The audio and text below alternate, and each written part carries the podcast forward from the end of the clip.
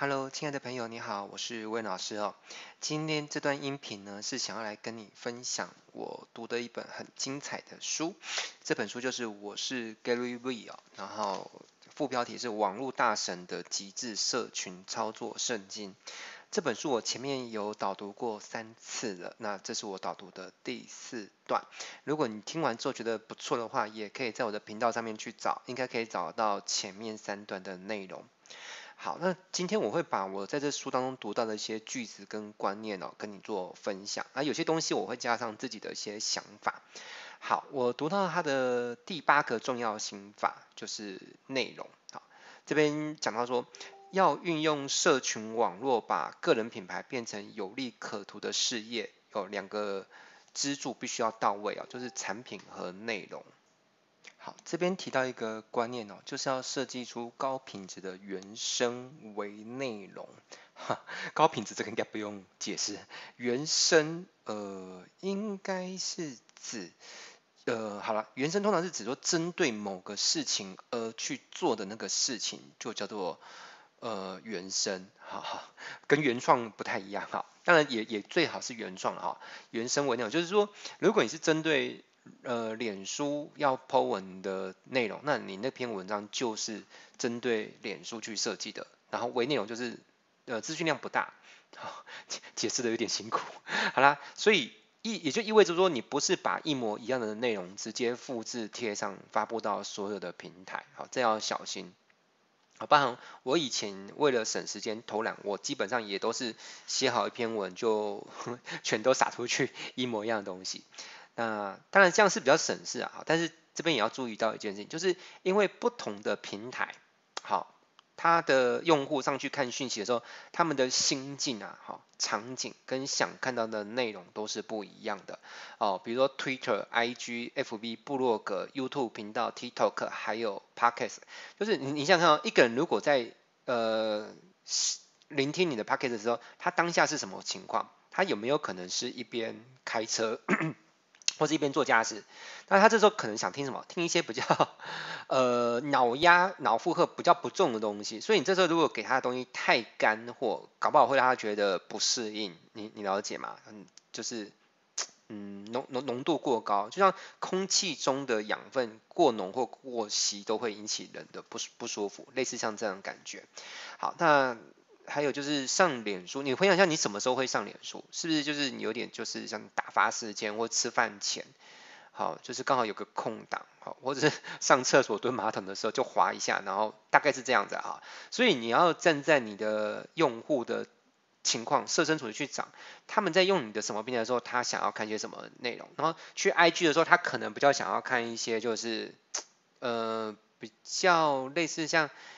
呃，不不费脑的，然后比较比较是画面感的东西，他他 maybe 不想看很长的文字，类似像这样子。所以虽然他们都是同一个大集团底下的嗯自媒体平台，但是一个人在打开 IG 的时候，跟打开脸书的时候，其实你自己关照自己的内心，你会发现你内心有一点点叫做期待感是不同的哈。你在 IG 上期待看到的内容，跟在 FB 上期待看到的内容其实是不太一样。好，所以你应该仔细去思考，怎么样让自己的内容可以适应到不同的平台，以便吸引那些呃造访到你的平台的受众。所以知道怎么做呢？这边有个提议，就是专心创作出一个可以分裂出许多小段内容的支柱内容。嗯，如果可以的话，我是建议你去买这本书，因为我这本真的觉得这本书很值得买哦。倒不是说因为你买了这本书，我可以因此赚多少钱，其实也没有。好，因为我觉得看文字之后，你可以。呃，像我很喜欢，就看到一个段落的时候，我会停下来，然后盯着那一段话，然后反复去思考，然后我会觉得很有收获感。好啦，那我这边做一些我自己的心得补充哦，就是选定一个主题啊，然后可以先创作出一篇长文，长文章你可以拿来放在部落格，然后如果你要做影片的话，可以取材一千四百字做成影片。好，这是我的建议。为什么一千四百字？如果你按照语速两一分钟两百二十字的话，大概会产生十分钟的内容。那为什么会这样？因为通常你在讲话的时候会不小心加了一些赘词，或者额外加一些东西，所以理论上一千四百字如果是精算的话，应该是讲七分钟，对不对？可是你我的经验是，通常会不自觉的多讲出三分钟的内容。嗯，所以一支影片十分钟，我觉得。还蛮符合上 YouTube 频道的他会想要接受的资讯量，嗯。好，接着我们来看一下，呃，如果你把那篇长文是处于三千字的部分的话，我觉得可以做 Podcast 频道，因为 Podcast 频道就是人家可能比较有空的时候，比如说就是，嗯，甚至在健身房边慢跑，我觉得都有可能会想要挑一段就是比较长的内容，就是挑那个时段拿来做吸收。好，那如果是两百字的话，可以做成短视频或比如说像抖音啊、TikTok 这些。那如果是一百字的话，很适合拿来做 Twitter、IG、FB 跟微博这一类的。嗯，当然，嗯，作者是有提到说，呃，其实想看 Twitter 跟想看 IG 的时候的这个心境啊，其实应该是有点不太一样。但 Twitter 我没有很深入去研究，所以我这边就没有办法跟你分享太多。嗯，如果你有什么想法，也可以在底下分享给我。但是我我猜想啦，Twitter 比较有点像是一个公众的聊天室哈，大家进去上面有点像想要追一些时事热点、新闻八卦，然后去什么什么，比较属于叫做多对多的内容的交流的状况。IG 可能不是，I IG 可能就是你你 follow 某个网红，然后你会想去看他创作的一些东西，比较属于是多对一，而不是多对多。这是我猜想，如果你有你的解读，也可以告诉我。嗯我会非常开心有人跟我互动，然后呃这边有一段话我觉得很棒，就绝佳的内容来自于热情与专业的加总，没有别别条路，你的内容必须要非常棒哦，嗯，没有 没有什么可以偷懒的地方。好，那这边还有一个嗯观念，就是说如果你担心没有内容的话，其实有个方法就是不需要去创造就。呃，你只需要记录就好，就是让学习的过程，因为我们是常常每天都在学习或者都在工作，对不对？我们让呃这是一种叫学习啊，就是输入的部分本身就可以成为输出的一部分。好，比如说你去上课，你去看书，诶，就像我现在就是这样子的，我在看书，但是我的看书过程当中是不是就成为我的呃输出的一部分？呃，甚至我有时候读到一个段落，我就会觉得把这本书很不错的呃一段短文字就贴去我的脸书上。好，拍上一顺便拍上一张照片，因为，我觉得这样子就蛮好的，好，就是一边记录生活，那一边过程就可以输出。好，那绝佳的内容仰赖绝佳的故事，那以任何可以用的平台去记录自己真实的生活，说出自己的真心话，让人们了解你是谁，然后他们看着你是如何成长成自己想要的样子。诶，我觉得这句话我我超喜欢的，对。呃，我我想应该也会有一些粉丝，如果他从长期在关注我，他们应该也会去看到威廉，就从几年前到现在，好慢慢怎么成为一个好像比较好的版本哦。好，那接着讲，就是因为他有请一个摄影师，然后就是 follow 他，除了他上厕所跟开亲密会之外，这摄影师就是一直录一直录，包含他有时候可能在车上，然后可能在批评某件事、某个人或人或什么的哈。或者是当时看起来好像有点可能是无脑的内容，但是事后居然也会有观众说，他从某些事情他在发表意见的时候的那些讯息，然后也获得很多的启发，啊，这个蛮有意思的哦。也我我目前没有做这块，也许改天我我会来做哈，就是请一个摄影师跟我随行啊，或者是如果你有兴趣当我的随行摄影师，也可以毛遂自荐让我知道。然后他说记录一切让我。从随时需要创作的内容压力中解放，因为他必须一直常常创作内容嘛，啊，会很担心没有梗，对不对？所以如果有一个摄影师，就是几乎啦，就从你睡醒记录到你睡觉前，那当然前提是他够有钱，所以他可以这样搞，哦，所以他就不用担心没有内容可以可以做输出嘛，哈，因为随便剪一个段落，可能都是内容可以拿来发布，好。然后他说，你永远不知道自己发布的内容会不会呃启发了某个重要的大人物，让他主动联系你，然后呃可能会有些后续的商务合作啊什么的，嗯，我也蛮期待这个事情会发生。然后接着，任何成就都奠基于内容的品质，抱歉，这是无法逃避的铁律。当你产出平庸的影片与部落格文章的时候，就不要期待能够获得平庸以上的成果。因为平庸交换的就是平庸嘛，啊，同理，投注一半的心力，你会连一半的成果都达不到，嗯，对，好，就像为什么，嗯，我的文章啊 都会很认真的去写，发表在脸书，明明可能有时候写那些文章可能也跟我的事情不见得有关诶，因为像我有时候也会写一些两性的文章，但是我也不是两性课程的讲师。甚至最近很好玩，可能有某个连友他看了我的脸书文章觉得很有意思，他还私讯我说可不可以找我做婚姻咨询，但是我回答说没有办法，因为我我只是发表一些文章，但是我并不是什么两性专专家哦。OK，就代表你就知道我的文章写的有有多认真了。好，那前面是观点的部分，接着我来分享一些我觉得这次读到一些很不错的句子。好，诶，这段话他说，草创之初没空休闲。好，如果你想要搞出名堂的话，你会发现自己可能没有没什么空看一些 YouTube 的影片。我这边注解一下，它可能指的是一些废片吧。然后没有空在茶水间拍一些有的没有的，也没有空花一小时半慢慢吃午餐。也正因为如此，创业往往被视为年轻人玩的游戏，要有很大的耐力，才能让个人品牌和事业起飞。二十五岁一人保全家保的时候，要把所有的时间投注于新事业，的确容易多了。而你要能够有所成就，唯一的做法就是在一般人下班之后，依然奋斗个不停。周一到周五皆是如此，外加周末两个整天。理想情况是你的事业建立在原本就用来放松与娱乐的事物上。我我这边补充一下，或者是你自己觉得很兴奋、很好玩的事物上。呃，所以这样你就不会觉得你的玩乐时间是被剥夺的。好，我我举例了哈，我自己做教育训练嘛，那呃教育训练就是一个对我来说蛮好玩的事情。但是坦白说，即便是一个我很热爱的行业，叫我做一整天做十个小时，我也会觉得有点枯燥。所以我会把它做切割，比如说呃像我的工作内容一部分是我要写文案，但是如果叫我一整天都写文案，我大概也会觉得太累了。所以我会。把每一个任务当做是一个一个游戏，你就想象说，我可能有三个游戏片，啊，其中一片是海贼无双，然后另外一片是剑魂，再一片是任天堂大乱斗。像我一天玩十个游戏，我大概不十个小时玩同一个游戏片，我应该会觉得很枯燥很无聊。但是如果一天当中我都在玩游戏，但是是每玩一个小时半换一个游戏片呢，我大概就觉得。嗯，我就一整天都保持高度的热忱去玩这些游戏，对不对？所以我可能会花一小时半去写文案，啊、这是我教育训练工作的一部分。然后接着我把这工作收尾之后呢，我会再去做另外一件事情，然后提振一下我的活力。比如说我去脸书上 po po 文，然后刷一下存在感，然后这又会让我觉得不会很无聊。然后做完这件事情之后，我再来写写讲稿，好，那以以此类推，就变成说我一整天其实都在玩，好，只是我以一小时半为单位，然后去玩不同的游戏，嗯，大概是这样啊。就是我小时候在玩游戏，长大之后还是在玩游戏，只是我的工，我的游戏变成是我的工作的一部分。呃，差别是这些东西是是有会带来收入的啊。小时候玩游戏是只会带来支出，不会带来收入。好，嗯、接着我再分享，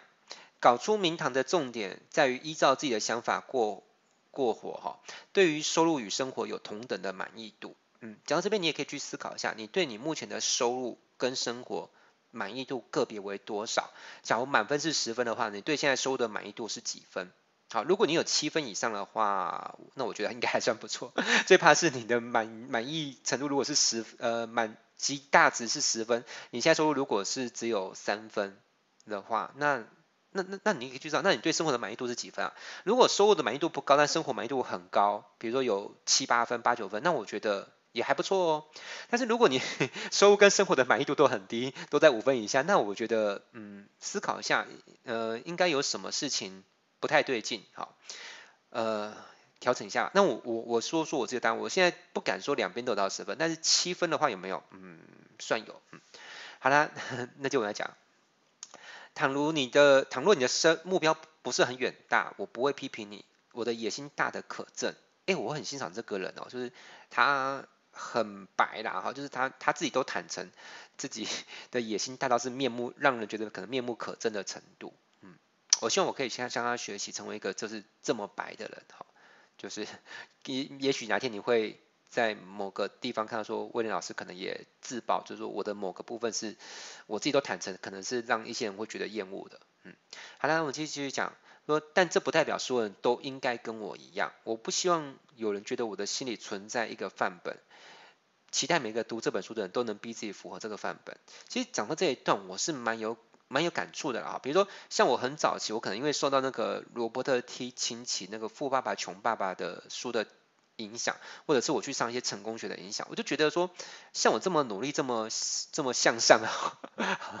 然后我就觉得这好像应该每个人都跟我一样，然后我如果看到别人跟我不一样，我都觉得他不太对，这是我以前的思维模式，但我现在其实已经不会了。其实我非常尊重每一个人，就是你如果你的生活过得很懒散，我完全不会觉得你那个叫错误版本，我这样才叫正确版本，没没有啊，就你要懒散其实也也蛮好的啊。好，接着我再我再往上讲。反正我也不觉得威廉的人生就是什么叫做标准版本哈，每个人都应该要参考威廉的人生来过日子才才是对的。好，那呃这本书就接着下面就是说，但是啊，如果你不愿意咬牙猛干，好，当事业成长的速度与幅度不如预期，拜托你不要抱怨，也许。当你决定每个礼拜要花两个小时在动物收容所或食物银行当义工，也许你想要参加单车俱乐部，你会看电影，你会在飞机上打手游，呃，这些都没关系。好，呃，这些事情很有可能会使你成为一个更好的人，但这样一来，你就必须接受一个事实，那就是其实啊，你的企图心比你原本所想象的来的卑微。就是你以为你的企图心很高很高很高，可能满分是十分，你以为你有。九分吧，或十分企图心。但是如果你会花那些时间去做那些事情，那你就必须要承认，其实你的企图心搞不好连五分都不到，这才是事实。嗯，我非常认同这一点啊。嗯，待会再来讲个故事来来来说说这个事情。好了，那不是每一个人都应该打造一份事业，并且尽可能使其成长。事实上，嗯。不太可能做到鱼与熊掌兼得，所以你必须做出取舍，好，实际一点吧。不管你如何定义成功，并走在成功之路的两大关键就是提升自觉，阻断自欺。哦，我看到这这一页的时候，我觉得呃超超超有感啦，哦，就是那种搞不好啦，说不定这一页呃可能是这本书我最喜欢的一页。当然现在说还不能。百分之百下定论，因为这本书我还没有全部导读完，说不定后面还会出现我很喜欢的内容。但是我我真的可以跟你讲，我觉得讲到这边我是非常有有感觉的，因为嗯很多人都觉得嗯他又想要那个又想要这个，比如说他又想要嗯嗯又想要事业成功，又想要财务自由，又想赚很多钱，又想要很有影响力，然后但是比如说哎你约他，因为那个假日我们一起去上课好不好？他会说不行，我要陪男朋友。那那那另外一堂课或者那个书你有没有要一起买？他说啊不行，他最近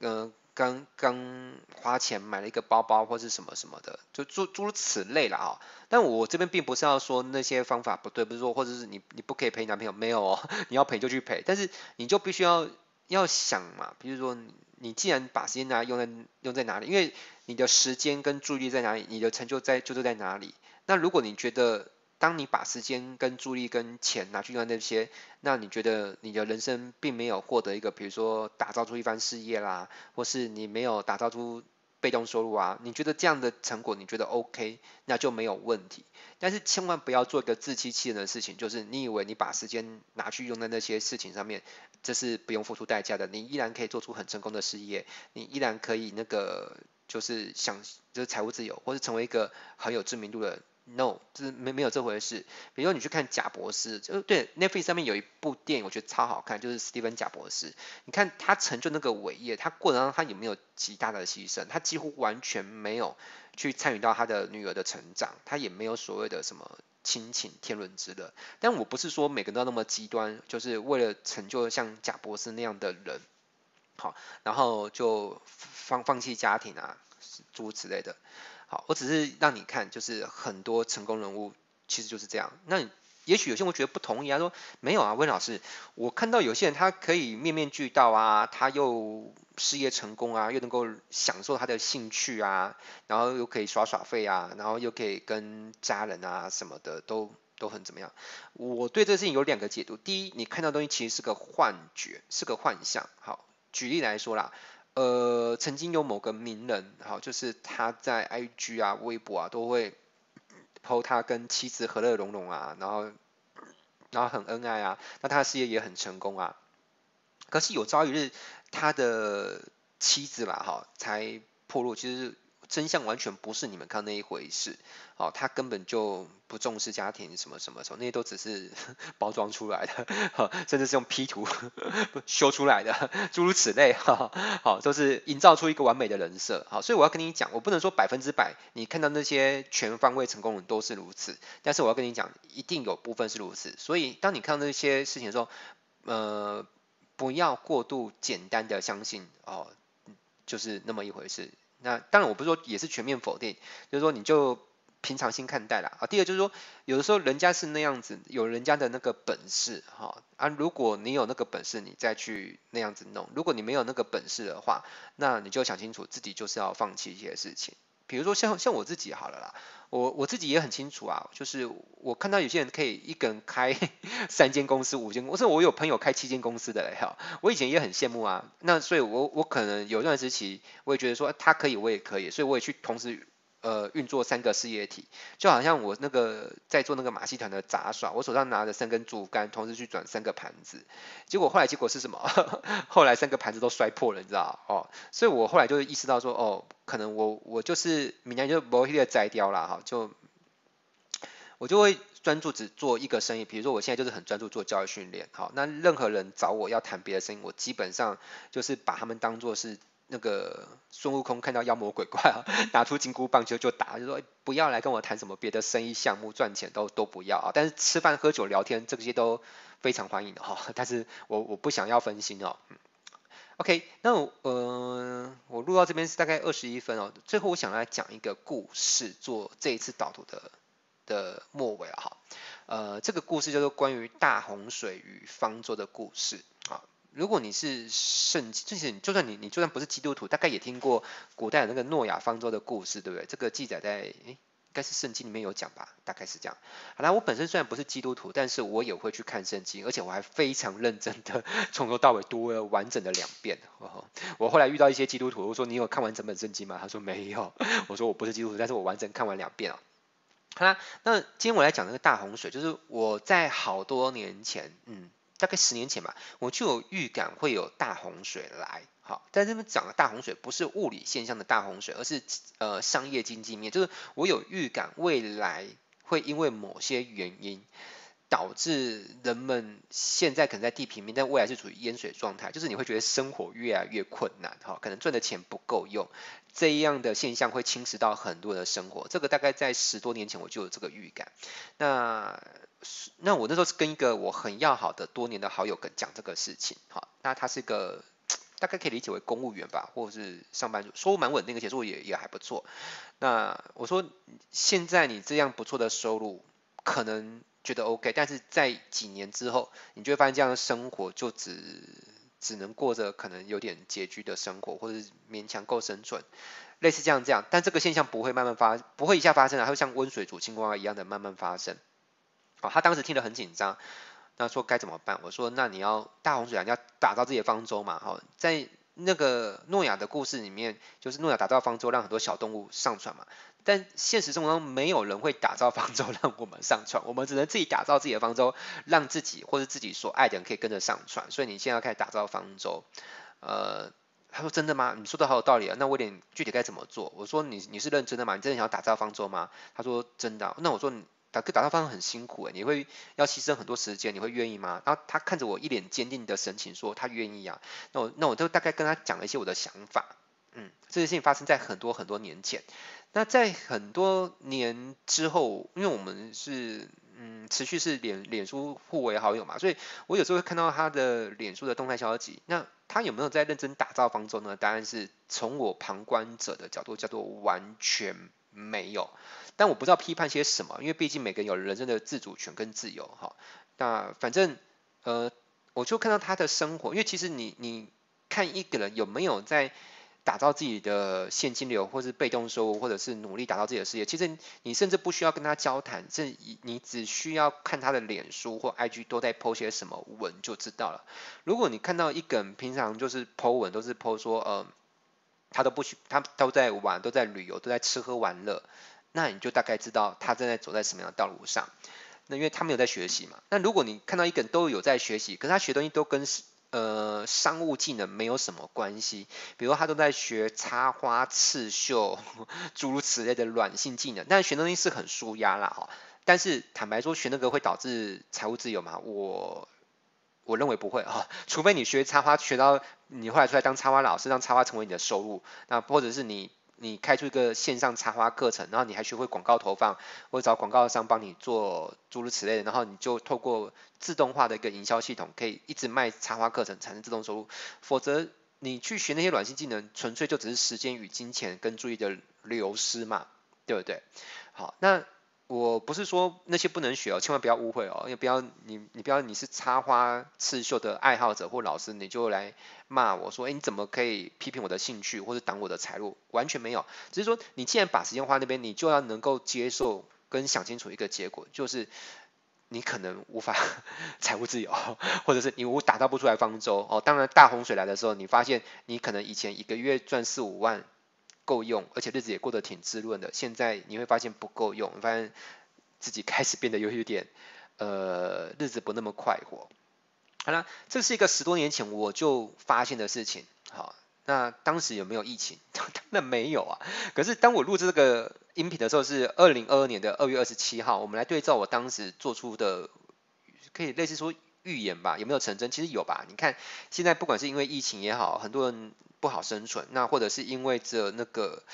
呃呃大通膨哦，对，我这边跟他讲，这个其实几乎可以说不是预言，只是很多人不没有察觉到，其实现在我们正在进入通膨的大通膨的时期，而且我可以大胆预言，未来通膨只会越来越严重。